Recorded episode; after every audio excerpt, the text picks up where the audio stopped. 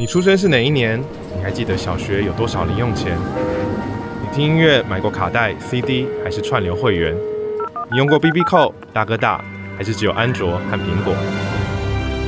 四十年，我们一起走过解除法禁、党禁、报禁，每人平均国民所得从两千到三万美元，有护国神场，有台湾 Can Help，不论晴天大雨，都是我们一同前进的足迹。天下杂志 Podcast，好好说那年。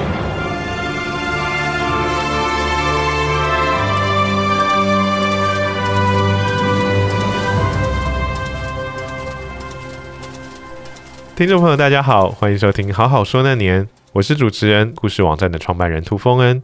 时间过得好快，好好说那年，接下来要进入距离我们现在最近的十年。相信这十年间发生的许多事情，大家都还记忆犹新。二零一一年三月十一日下午两点四十六分，像一道深深的刺青，永远烙印在日本人的记忆里。宫城县外海发生创纪录的规模九地震，引发十公尺海啸，导致四座核能机组起火或爆炸，三重灾难同时降临。十年过去，日本如何走过劫难重生？而当年台湾人向日本捐助两百亿日元善款，居全球之冠，双方建立的友谊也延续至今。这一集的节目，我们邀请到当时在日本担任中华民国驻日代表的冯继台大使，来与我们谈谈他在三一一地震当下的亲身经历和观察，以及三一一地震后续对于台日关系的影响。欢迎冯继台大使。谢谢主持人。大使，每一集的节目，我们都会问来宾一个问题，就是二零一一年的时候，您当时几岁？我六十四岁。啊，这个十年前。三一那一天地震的时候，正好我在代表办公室啊主持主管会议，所以我的三位副代表、四个组长、政治经济组长、侨务组长等，在我办公室开会。地震是常事，在日本那个时候突然天摇地动，越摇越厉害，我们发现不对了，所以我们跳起来啊，就从楼梯，我们在五楼代表处的五楼，最高一层就是五楼了。就从楼梯啊往外面跑，那时候摇得非常厉害，家具啊、相框什么都墙壁上掉下来呀、啊，倒下来。我们冲到代表处的外面，站在马路上，那么晃了一阵以后停下来了。停下来，当然大家都很紧张，可是并没有看到房屋的倒塌。这时候，我记得我第一个反应就是，我抓起电话打到台北。给外交部长，当时外交部长杨敬天部长，我说：“报告部长，日本发生了非常大的地震，刚刚才发生啊，我还没有看到它的灾难呐，或者是这个破坏的情形。不过我说部长，这个非常严重，我们政府应该马上有所表达。”部长在电话上就跟我说：“冯继台，你马上代表我们政府捐三十万美金给日本政府。”嗯。我说好，那么我说详细情形我马上再跟您报告。不过我说您可以打开电视，日本这个传递的很快，从电视上应该看得出来。那么当然没有多久，电视上就看到了次纳米海啸的这个影像，大家都非常吃惊。当天下午东京时间应该是五点钟，就台北四点多钟啊，我接到马总统的电话。他说：“冯先生，我看到那个海啸了，不得了啊！这个很严重。”我说：“是啊，总统。”他说：“这样子，这个杨部长已经说我们捐了三十万，太少了。现在我们请你马上转告日本政府，我们捐三百万美金。嗯，啊，中华民国政府捐三百万美金给这个日本政府。”我说：“好，马上去做。”当然，这个是兵荒马乱的那个时候啊。所以我们代表村没有人受伤啊，什么都没有。东京还好，嗯，可是因为地震、停电等等啊，东京是一片乱。我女儿当时在东京陪我，然后学日文，嗯结果没有多久失去通讯了，电车停摆了。可是我知道东京没有人伤亡，所以我不是那么担心她的安危。我只是联络不上她，她回不了家，所以我打电话到学校通了。他说：“学生都放走了，就我这电视画面上就看到每个人都设法回家，可是电车停了，地铁停了，他们都没有交通工具，汽车在马路上是寸步难行，所以整个东京变成一个大停车场。可是，在这个混乱中，我感到一点就是，日本政府没有备好，日本人民备好了啊。他们非常有条理，乱中有序的自己慢慢走回家，走不回家的就在附近大楼的台阶啊什么就坐下来躺下来就睡觉。东京的居民就把家里的水啊食物放在外面给这个回不了家的陌生人呐、啊，让他们享用，非常有秩序啊。车子走不动了，马路上我那个司机在外面，后来联络说走不动了，我说没有关系。他后来跟我说，没有人按喇叭，虽然这么严重啊，车子全部都是但，没有人按喇叭。嗯，他十字路口就是堵起来，走一个过一个，走一个过一个。我司机跟我讲，他说这么乱之中，他十字路口没有堵到，就是不能过的车子他不会过，所以我印象很深刻这件事。从您的描述听起来，就是说当时虽然是一个很混乱的局面，可是在，在呃日本的民众百姓的这个互动当中，其实还是有维持的一个秩序在其中。这个这个我真的很敬佩，他们守秩序、守规矩啊，在这么大灾难中啊，没有人听到说有什么抢劫啊什么。你看美国那个路易斯安那的 Katrina 台风一来了以后，杀人放火什么都来，嗯你记得吗？这个是，所以日本这么大的灾难没有事。嗯，这一点我觉得日本老百姓是不简单，我蛮佩服的这一点。嗯，我们其实，在过去的节目当中也提过，台湾也经历过九二一，也是一个很大的这个地震，那后续也引发了很多影响这样子。但呃，三一这一场啊、我想震灾其实对日本来讲真的是一个巨大的冲击，就像我们一开始提到的，这震灾是第一个灾难的开始。那马上又有刚刚讲苏纳米这个海啸的出现，那海啸之后接也是第三重的这个核能电厂的这个问题都陆续发生。那大使刚刚其实提到一个很有趣的观察是说，您认为这个日本政府其实没有准备好，您可以再多分享一点这方面您的观察。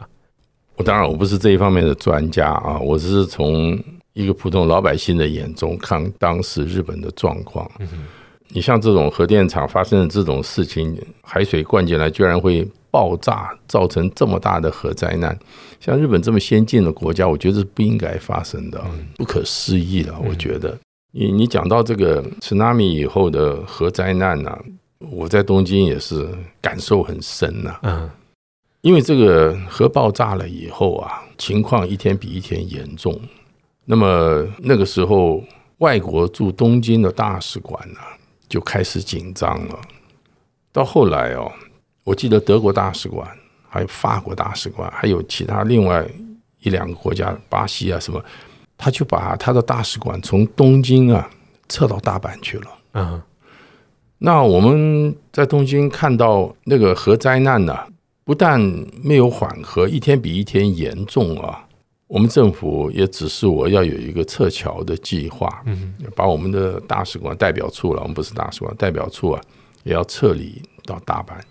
可是，当德国人撤走了以后，日本的媒体报道，如果这个核灾难继续往南蔓延，就是东京啊，大家开始往大阪撤的话，所有东京大阪之间的高速公路、电车都会变成一个大停车场，嗯，谁都不要跑，是，这是他们的估计，当时。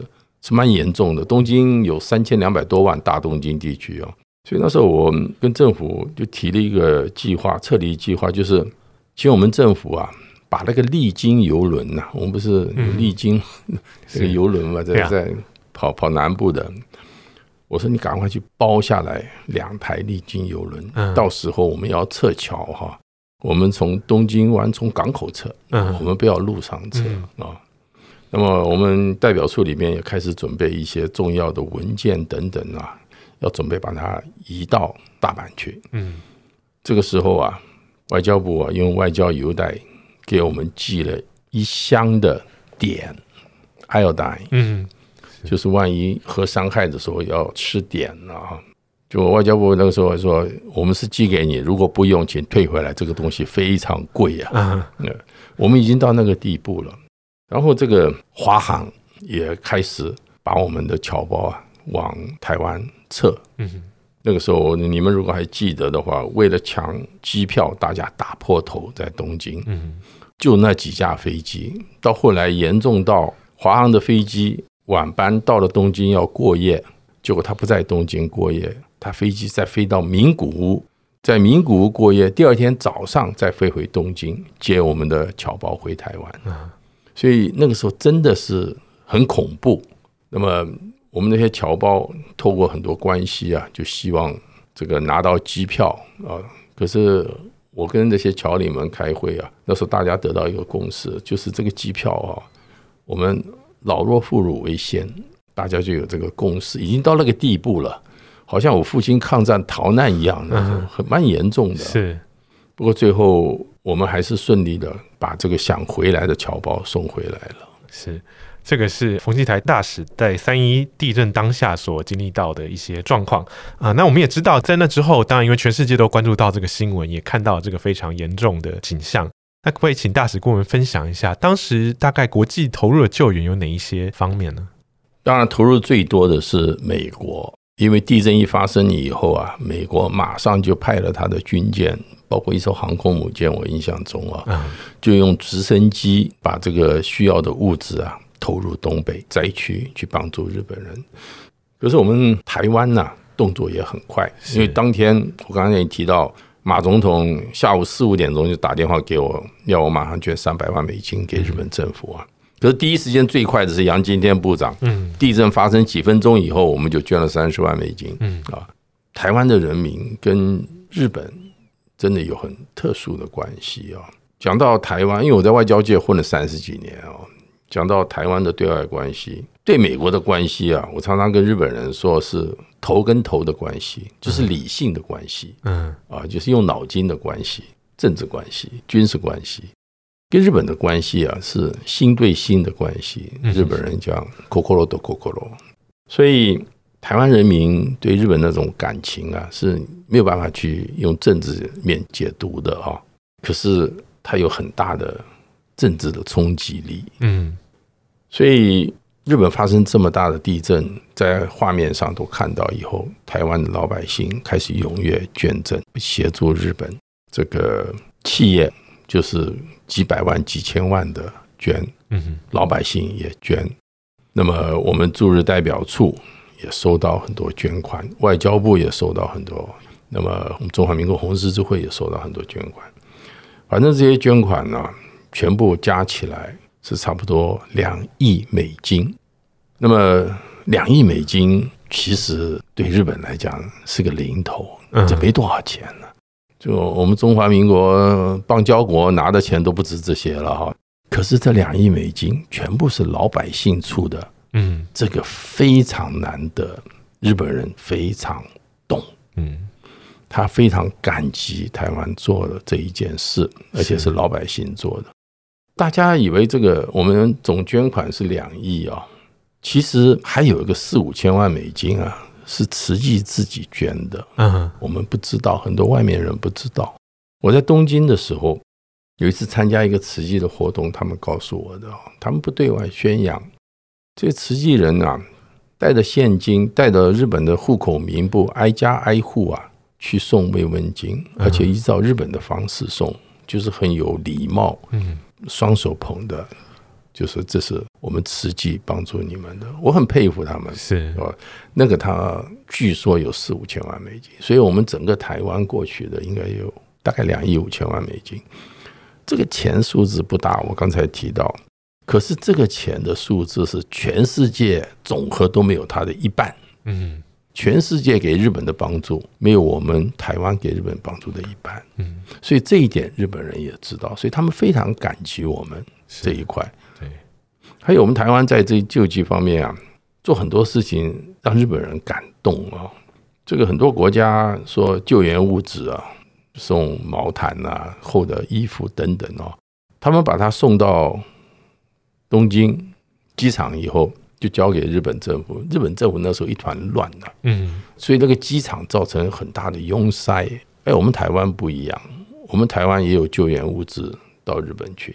到了东京以后，我们驻日代表处雇卡车把这些东西我们送到东北灾区去。那么，这个杨金天部长也是问我，他说他们灾区现在到底需要什么东西？因为日本什么都有嘛，到底最需要什么东西？当然，我们捐钱捐很多。我说有个东西啊，我不知道有没有办法。他们现在啊，东北地区三月份很冷，他们没有电哦，照明取暖都没有办法。我们有没有办法捐捐赠给他们呢、啊？这个手提的发电机，柴油发电机。嗯，这是日本人跟我说的啊，就是你们台湾有没有柴油发电机？我说我来问问看。我跟杨部长讲，杨部长说我来想办法。结果杨部长。外交部把所有台湾从南到北的柴油发电机全部收购，我记不得是一百多、两百多台了，这是很多年前。然后马上装上我们这个国营的航空公司送到东京来。一到了东京，我们用卡车把它运到东北去，交给地方政府让他们去用。所以我们做的这些事情，当然政府包括在内老百姓，让日本人很感动，是不是我们捐的多？而是我们有心这么做，我们这件事情的确，我们台湾人感动了日本人。是，我还记得这个啊、呃，我大概在二零一三年，就这个三一一事件发生两年后到日本去，那啊、呃，在路上偶然碰到这个陌生的日本人，他们知道我是台湾人的时候，会特别提起当年这个三一一台湾人捐助日本的这些过程，那也让我印象非常深刻，就是他们真的是这个事情，他们知道而且铭记在心。但是大家可能也还记得，就是说三一这个震灾隔年，日本举办了一个追悼仪式，结果台湾竟然这个独漏，那其实也引起台湾人当然也对这个事情有很多的这个反应。那日本其实社会本身也注意到这个事情，那可不请大使跟我们谈谈这一段过程？那后来其实大使有被邀请到去参加啊、皇室所举办的园游会，那也有机会跟天皇夫妇谈话等等过程。刚才主持人提到在街上日本人谢谢你台湾人，我个人呢、有两次很有趣的经验。地震以后没有多久，一次是我在我平常去的理发厅理发，那么理发的时候我会低个头看杂志，师傅就帮我理发。突然这个师傅停下来了，理了一半，我就奇怪怎么停下来，举头往镜子一看，这个师傅站在我旁边，后面排了一排理发店的员工。站着一排，然后那个师傅啊，对着镜子，因为我没办法回头啊，我背对着他们嘛，对着镜子说：“大师，谢谢台湾给我们的援助。”所有的员工九十度对着镜子鞠躬。嗯，这是这是老百姓，是他们知道我是台湾的驻日代表，可是我从来没有跟他们谈过这种事。他们知道，这是最基层的老百姓。还有一次。我跟几个侨领开什么会，出来了以后，旁边有个很有名的餐厅。那侨领说：“哎呀，我们临时中午去吃个饭去。”我说：“好啊，就我们三个人，就走到那个餐厅外面在排队。前面大概有七八个人排队，我们三个人就站在后面跟着排队嘛。日本人喜欢排队的。里面一个跑堂的突然出来，他说：‘你们三位是不是台湾来的？’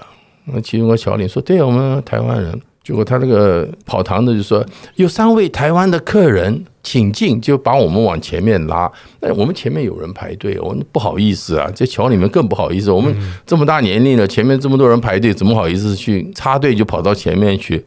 结果前面那几个人马上用手伸出来，就是多走多走，就是 要我们不要排队，就先进去啊。所以我讲的这些都是最基层的，嗯。所以地震过以后那一年的话，这种情况发生很多。你像王金平院长带着红十字会的支票，就是我们国人捐赠的支票，捐给日本的交流协会，就日本政府。那么到住在日本那个大仓饭店，等他。Check out 离开饭店的时候，所有饭店的员工，从总经理到厨子到到铺床单的，全部排在旅馆外面一长条欢送王金平院长。就这种情形，就是一年内不断的发生。是一年以后啊，这个日本办了一个纪念仪式，由天皇主持。那么仪式完了以后啊，就唱名每一国的大使拿一朵花放到前面去。致意，这是日本人的习惯。然后大使那是外交团呐，我们不是外交官员嘛，因为没有邦交。完了以后还有其他的社会人士上去，哎，就是没我，嗯啊，我也没有坐在大那个使节区，我们坐在另外一区啊，没有我。那我心里面觉得也奇怪哈，那么老百姓这么感激我们，我也没说话，我也不便说话，嗯，结果。第二天，日本人开始就有媒体出来说，台湾最帮助我们的，为什么我们没有去帮忙？然后就有一个国会议员在国会总咨询的时候问野田首相：“我们的朋友你都不敢承认，他没有讲名字，台湾这种朋友都不敢承认，你你在怕谁呀？” 他当然没有说谁是谁了哈，他说：“你在怕谁呀？”就野田首相不得已被迫上台致歉，就台湾哦，这个我们。非常感谢台湾这一次给我们的帮忙。嗯，那这个政治风波啊没有结束。那个国会很多有我们的议员呢、一直不断的批判日本政府。就在这个时候，有一天我接到交流协会通知说，外务省有个次官要请我吃饭。次官在日本很大啊，再上去是国会议员了。那大臣就是国会议员，次官是专业人员最高的，跟英国制度一样的。嗯，那天晚上请我吃饭，我去了。那么他说：“大使，我们想请你参加赤坂阿卡萨卡御园的园游会。嗯，那是皇宫啊，御园就是皇宫的园游会。他每年办两次，好像春季跟秋季办两次啊。哎，我说谢谢，很荣幸啊，因为七二年断交以后，我们就没有参加过了。”然后 他私下就讲：“他说你可以去，可是不能讲哦。”我说：“我了解。”那么次官还跟我讲：“他说我也会在，我们会让天皇知道你会来。”嗯，这是他跟我讲的。嗯，就那一天四月十九号，我太太是那个时候还在工作。我太太是台湾 IBM 软体的总经理，他的事业比我好啊。我就跟我太太讲：“我说，哎。”我们可以参加天皇的园游会哦，他说我马上来，所以他特别为了这个事情跑到东京来。那天我们去了赤坂御园呢，发现有一两千人。嗯，他园游会有啤酒，有有 yakitori 烧鸟啊，什么一大堆的。我发现他那个路线哈，就是一个一西大大米，就是一个石板道哈，就是石头的小路啊。嗯就那个天皇就从另外一端慢慢走过来，那么所有一两千个客人就站在碎石地的一边，嗯，他们第一家庭就前面过去，那么大家敬礼啊，他们讲好了是不握手的，就大家点个头。那一天啊，那个第一家庭一下来，第一个迎接他们的宾客就是使节团，大概几十上百个大使，就第一个就是跟他们打招呼的。我是站在很远的啊，比较后面一点。那我看了那么多人哦，我这个礼宾司长干久了，我知道占位置的重要性。嗯，我是大概一个小时以前到的。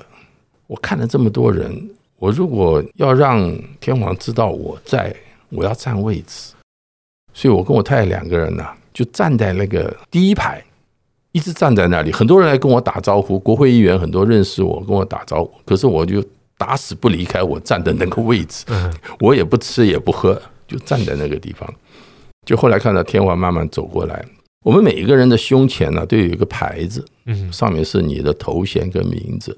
那比如说日本人医疗协会，他们就是叫做医师会伊下凯啊，什么三谷荣二，下面就是名字。嗯，我的头衔上面啊，我的牌子写得很长，我的牌子上面写的台北驻日经济文化。代表处代表冯骥台，这么小个牌子写了这么多字，这个字就变得很小了。嗯，就那个天皇走过来走过来，他看到我，眼睛眯起来看我的牌子，离我大概两三公尺，你是不可以跟天皇讲话的。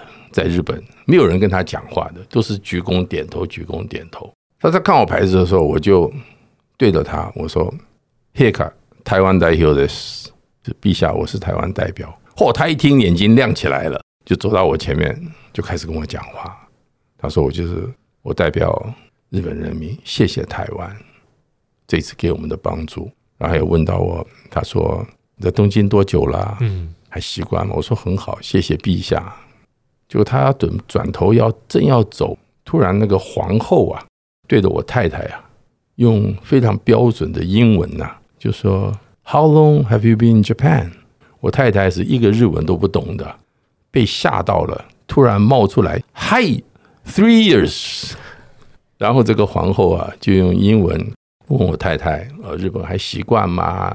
小孩子在吗？什么？”就讲这些家常。谈话了，完了以后他们就到下一个。那么他一路上都不讲话的，不跟任何人讲话。嗯，可是他们有安排，嗯，天皇跟三个人讲话，一个是日本太空人，一个是宫城县知事县长，还有一个乡普协会的会，他们三个人站在一起，身上都装了麦克风，就是规划好要跟天皇对话的。是，可是跟我的对话是意外的，所以那一天非常的顺畅。这是我们断交以来第一次我们驻日代表参加，也是大概有史以来第一次驻日代表跟天皇有这样子的对话。那么。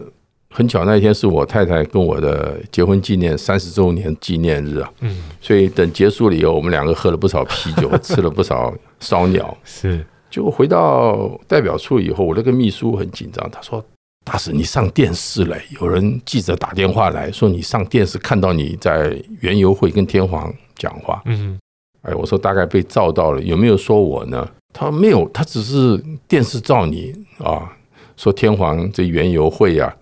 我说，既然这样的话，呃，没有关系了，因为外务省叫我不要对外讲嘛。嗯。第二天早上七点钟，一大早，我接到日本官方交流协会理事长电话，呃，冯大师，你今天早上有没有看产经新闻呢？我说我还没有，我在家里，我等一下去办公室。他说你赶快去看一看去吧。就我当然到办公室去，秘书马上产经新闻一打开，我个天！头版头，我跟天皇的照片呢，上面写着“天皇谢谢台湾的代表冯继泰”啊。我一看到他，我马上打电话给外务省，我说：“这个不是我讲的啊，我相信是产经的摄影记者用远镜头啊，大概认识我。”嗯啊，当然，你做一个记者应该看得出来，天皇一路没有跟任何人讲话，只有跟我一个人呢，他一定有原因嘛。所以这个产经记者把他照下来了以后，大概认识我，把我奔的头版头。那么这个曝光啦，我就问我的窗口日本政府那边，我说怎么样啊？他说我们看情形吧。就过一段时间，他跟我讲，他说北京有抗议，不过那个力道不是很强，还好。所以这次的地震，日本的民间也好，日本的政府也好啊。当然，开始的时候，野田首相有疏忽了。嗯，因为日本人做任何事情，他们还是要看的北京，不管任何事情，经济、政治、战略什么都要看北京啊。他会对抗北京，跟北京抗争，可是他不会为台湾跟北京抗争。这一点我们一定要看清楚啊。所以他为台湾做任何事情，他要看一下北京会有大概什么反应。是，就这件事情断交以来第一次，嗯，如果不是两岸的和解的关系，这不可能发生的。是，那您是二零零八年到日本去，对，然后二零一二年回来的，离开。那这四年期间，正好中间经历这个三一，您怎么观察台日关系在那段时间的变化？那三一在里面扮演什么样的角色？这个台日关系是个。很微妙的关系啊，它不同于台湾跟任何世界国家的关系。嗯，日本对我们太重要了。我刚才已经提到，这是人民与人民的关系啊。这个七二年日本跟我们断交以后啊，日本跟我们台湾的任何互动啊，他都会考虑到他跟北京的关系。嗯，所以在我去日本之前啊，呃，两岸之间的关系是非常。不好的，嗯，从国民党到民进党执政都不好。那么马英九执政了以后，开始改善两岸关系，这是一九四九年国共战争以来第一次两岸关系有如此的改善。那么我去日本呢，是一个很意外的事情，嗯，因为我在多米尼加做完大使以后，我就申请退休了。因为我老母亲在台湾一个人，我一个人去多米尼加，我太太、我小孩全部在台湾，我妈妈在台湾，我父亲是老外交官呐，已经走了，所以我从多米尼加退休回来了以后，我就不打算再出国了。嗯，那么后来我帮马总统选举，因为我跟他老朋友啊，老真的老朋友，四十年老友了，所以我帮他选举，选完以后他叫我到日本去，我是不愿意去，我。跟日本的关系就是，我小学是在日本念的，因为我父亲派到中华民国驻日大使馆。嗯，我跟日本的关系就是小学在日本那一段而已啊，所以我跟日本一点关系都没有。马总统找我去，我拒绝了。这事情这很多年了，不过我拒绝了马总统四次。我不要去日本，我不愿意去，我要在台湾。我离开家人太久了，多米尼加三年，一个人在那里啊。当然，多米尼加是另外一个故事，下次你找我再跟你讲，不会比日本的更精彩可能啊。我拒绝四次以后啊，第五次马英九总统亲自拎了一篮水果到我家里来看我妈妈，跟我妈妈讲说希望机台到日本去。嗯，你们大概都知道马英九对日本观感不是很好，那日本人更讨厌马英九，所以马英九要我去，我跟他讲，我说报告总统，你知不知道我是南京人呐？啊？我不但是个外省人，我还是个南京人。你把我一个南京人派到日本去做代表，不好吧？他说不，我就是要派一个我的朋友，我信得过的人。后来到我家来，我妈妈看到总统到我们家里来了，我妈说：“你当然要去了。”所以我去了。所以我要说的就是，我跟日本没有关系。我去日本唯一的就是总统信任我那个时候。所以我去了日本以后，我是从头开始的。这个过去的驻日代表，国民党派去的都是海军总司令啊，这个国民党的秘书长这一类的人去的。嗯，那么两位我前任两位民进党的代表罗富全、许世凯，是他们都是几十年住在日本的大学教授，是他们都是日本通。我是日本小学毕业的哦，对吧？所以我根本跟日本没有关系。可是呢，我那日本的四年。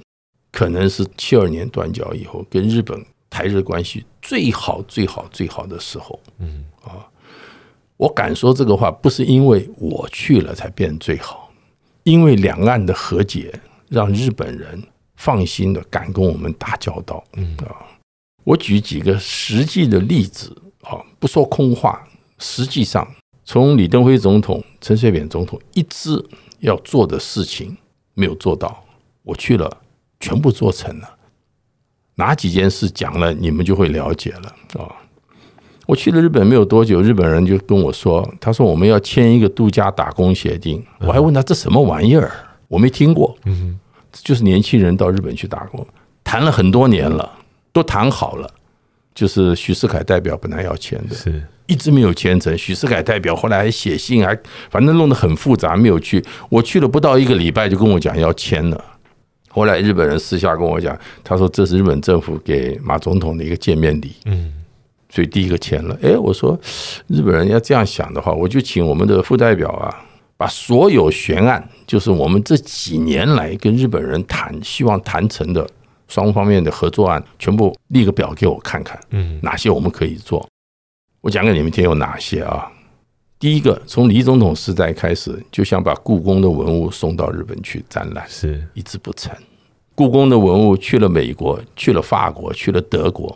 去德国展览的时候，是我们陈水扁夫人去剪彩，我陪着去。那时候我是礼宾司长，我还陪他去剪彩去的。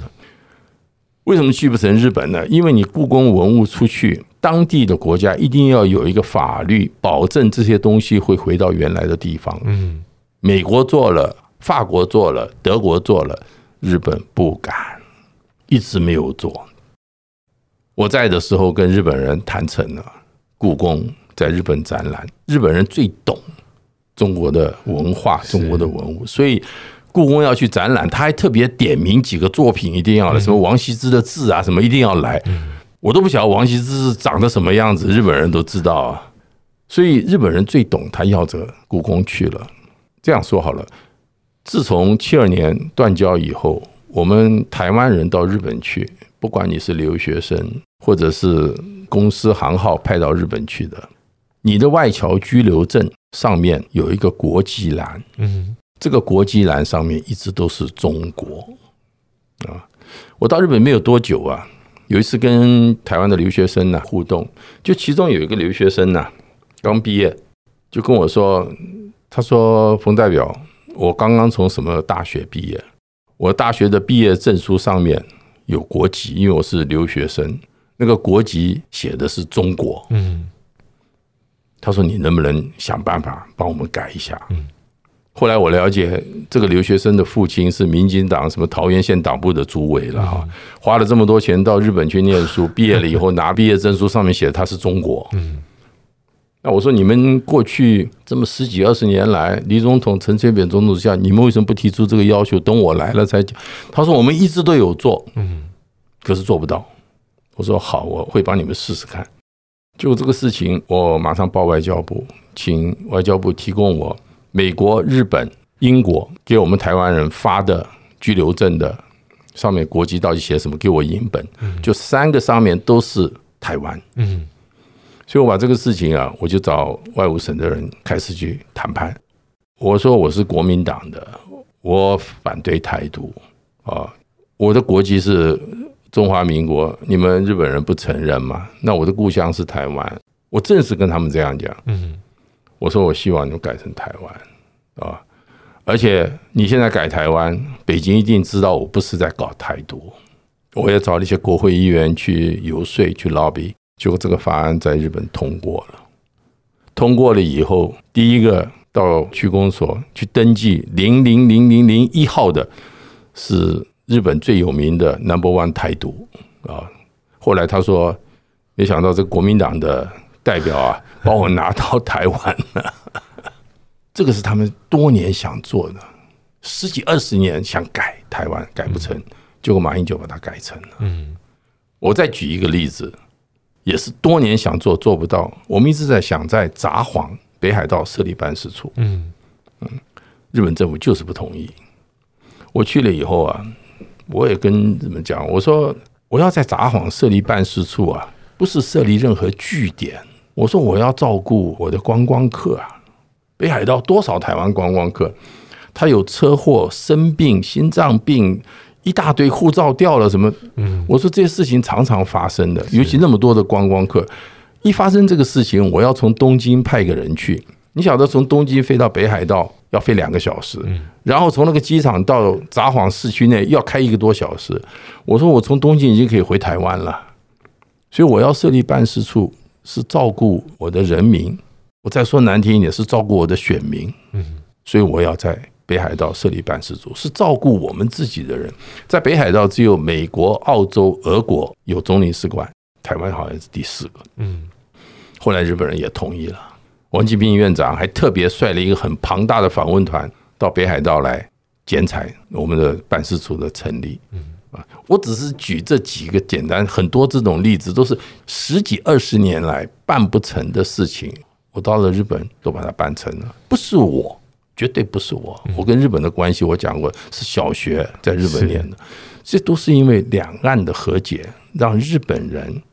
敢跟我们更开放的打交道，是这大使一直以来的这个主张，就是说，其实两岸关系的深化可能是有助于台日关系的发展嘛。那我有点好奇，就是说，那您怎么看现在当下的这个台日关系的状况？因为啊，两岸关系其实大家也都这个不会也陷入这样一个激动的状况。嗯，您的看法是怎么样？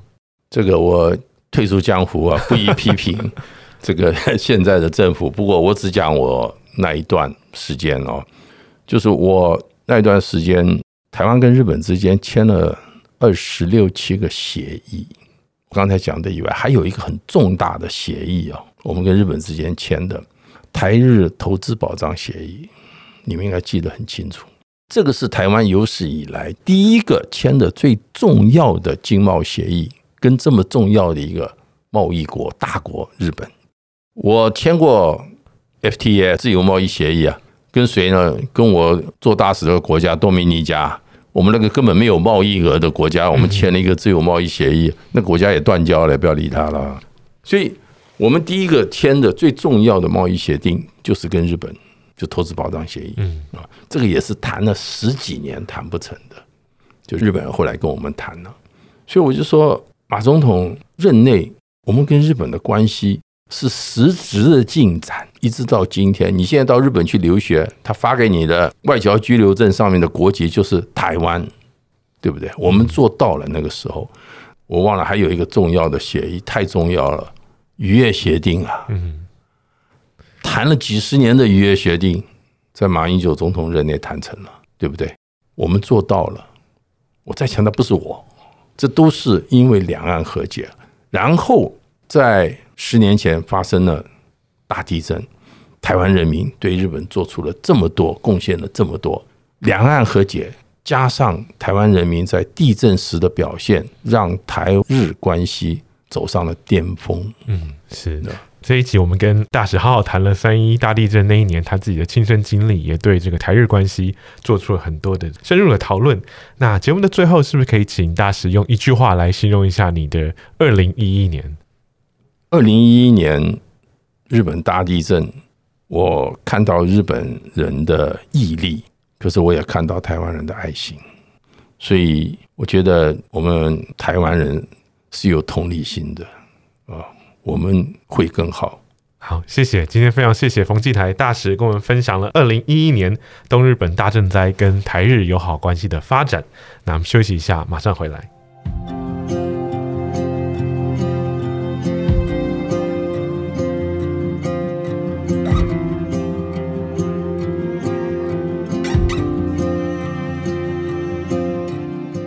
欢迎回到好好说那年，接下来是听众朋友分享的故事。这一年，不少听众来信或留言都提到了电影《那些年，我们一起追的女孩》。一位署名 Y 号的听众说，当时那些年红到不行，电影里面台湾的柔情似水，深深吸引了他。隔年报考台湾大专院校的海外联考，最后也如愿考上。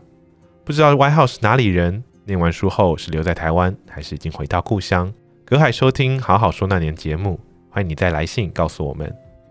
另外，听众 Allen 也说。这一年，因为看了这部电影，让他鼓起勇气和喜欢的女生告白。虽然女孩没有接受他的心意，却因此有机会更了解彼此，至今都是生命中很重要的朋友。好好说，那年已经进入到最后十年，欢迎大家在 Podcast 平台上面留言，或是寄 email 到 billscw dot com 大 tw 告诉我们你这十年的回忆。还可以点击节目资讯栏中的链接，订阅进步的轨迹电子报。看看台湾四十年来的发展与变迁。节目的最后是时代的声音，二零一一年的年度代表歌曲就是电影《那些年，我们一起追的女孩》，由胡夏演唱的主题曲《那些年》。这一年，台湾娱乐圈又有了一个新风貌，被称为偶像剧教母的制作人柴智屏和网络文学作家九把刀联手打造纯爱电影《那些年，我们一起追的女孩》，这是他们两人第一次投入电影领域。并且将电视偶像剧的内容和操作手法移植到电影圈，不仅在台湾获得极大的成功，在海外都有很大的回响，最终票房高达新台币十二亿元。这部电影除了捧红新人男主角柯震东，主题曲《那些年》也因为电影卖座，成了当年传唱度和销售量都非常亮眼的一首歌。来自大陆的胡夏参加歌唱选秀节目《超级星光大道》，获得冠军出道，他的声音清亮质朴。非常贴切的诠释电影中青涩却独一无二的爱恋，是很多人心中的初恋主题曲，同时获得第四十八届金马奖最佳原创电影歌曲的提名。听众朋友可以点击资讯栏中的链接，就可以在 KKBOX 好好说那年播放清单中听到每个年度的代表歌曲。下周请继续收听由天下杂志和 IC 之音共同直播的好好说那年，我是涂峰恩，我们下回再见。